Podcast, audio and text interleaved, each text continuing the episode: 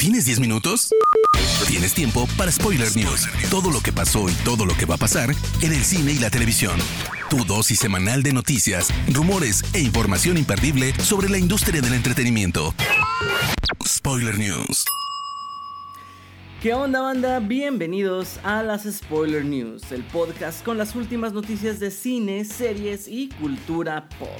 Mi nombre es Andrés y comenzamos. Durante una conversación con Access Hollywood, Jim Carrey fue cuestionado sobre las recientes declaraciones de Dolly Parton, donde la actriz reveló que le gustaría ver a Carrey dar vida a Porter Wagoner, uno de sus mejores amigos, en un biopic. Si bien el actor canadiense se sintió halagado por lo anterior, reveló que entre sus planes se encuentra retirarse pronto de la actuación.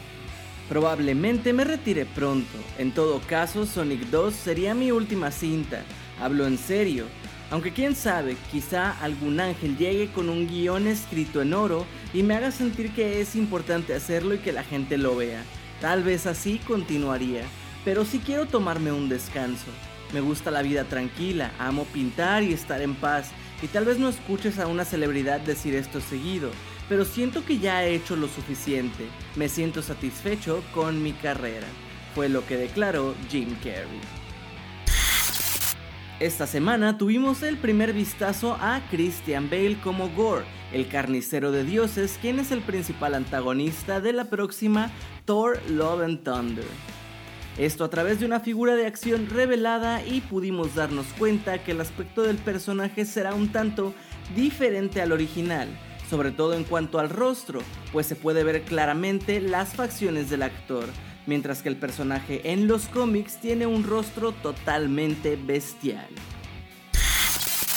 Tras dar vida a la serie más vista de Netflix, El Juego del Calamar, el surcoreano Hwang Dong-hyuk ya se encuentra preparando su próximo proyecto, una cinta titulada Killing All People Club, que estará basada en una novela de Umberto Eco.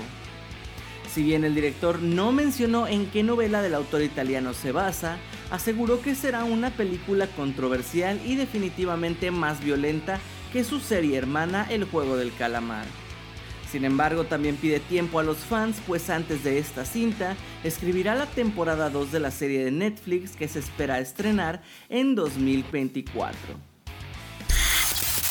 Brie Larson se une a la familia. A través de Instagram, el conocido Vin Diesel anunció la incorporación de la actriz conocida por Capitana Marvel a la décima entrega de Fast and Furious en un papel aún sin revelar. Spoiler News.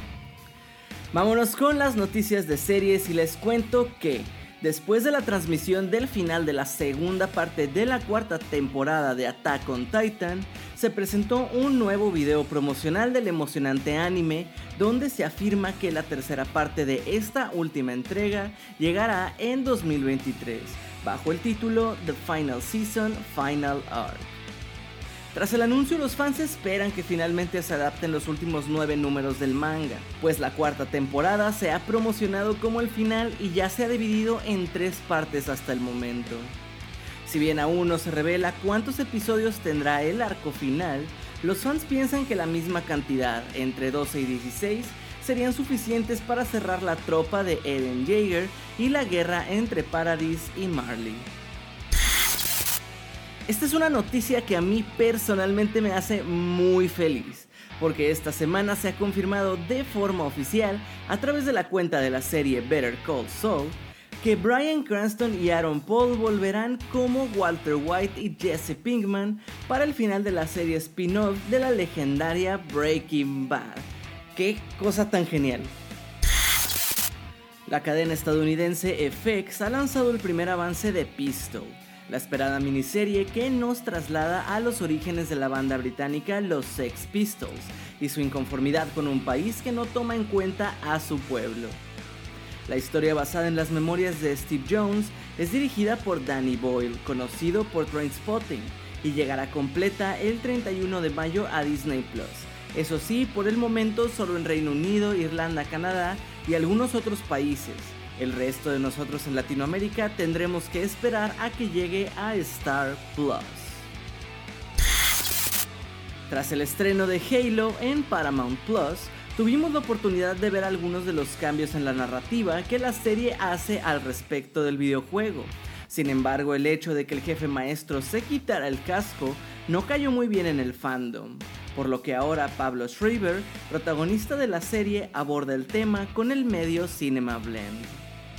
Mi mensaje a los fans es, está bien, relájense, lo entendemos, véanlo como una nueva experiencia en un mundo que aman. Es una oportunidad de bajar los controles y vivir de manera diferente cómo se desarrolla este relato. Es difícil hacer todo igual al material original, además, ¿para qué ver lo mismo?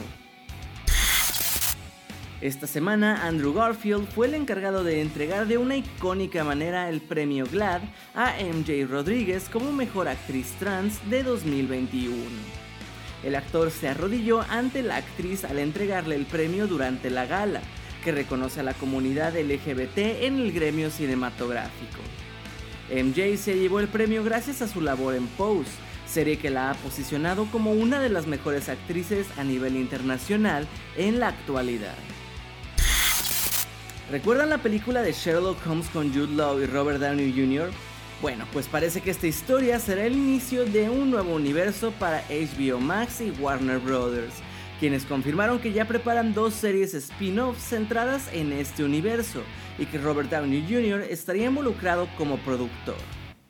Contrario a spin-offs como Peacemaker o El Pingüino que están centrados en personajes que ya conocimos, estas series tratarán de personajes desconocidos. Aún no se sabe si alguno de los actores como Robert Downey Jr., Jude Law o Rachel McAdams podrían aparecer en estas nuevas series.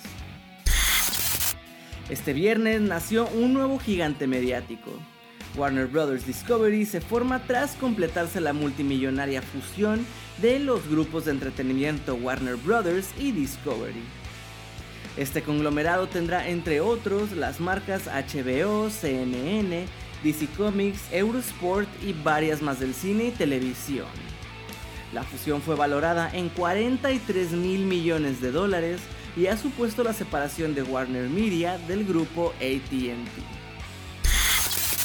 HBO Max anunció que de forma oficial se ha puesto en desarrollo una serie live action que adapta el cómic de DC You Brought Me the Ocean, que narra los orígenes de Aqualad, compañero de Aquaman y uno de los personajes LGBT más representativos de la marca. El proyecto será producido por la ganadora del Oscar, Charlize Theron. Spoiler News. Hasta aquí las noticias de esta semana. Gente, no se olviden de seguir Spoiler Time en todas nuestras redes para que no se les pase ningún tema. Y a mí me pueden encontrar personalmente como Andrés Addiction. No me queda más que agradecerles y nos escuchamos en la próxima edición de las Spoiler News. Chao. Termina Spoiler News y comienzas la semana informado. Te esperamos el próximo lunes a primera hora para ponerte al día en menos de 10 minutos. Spoiler News.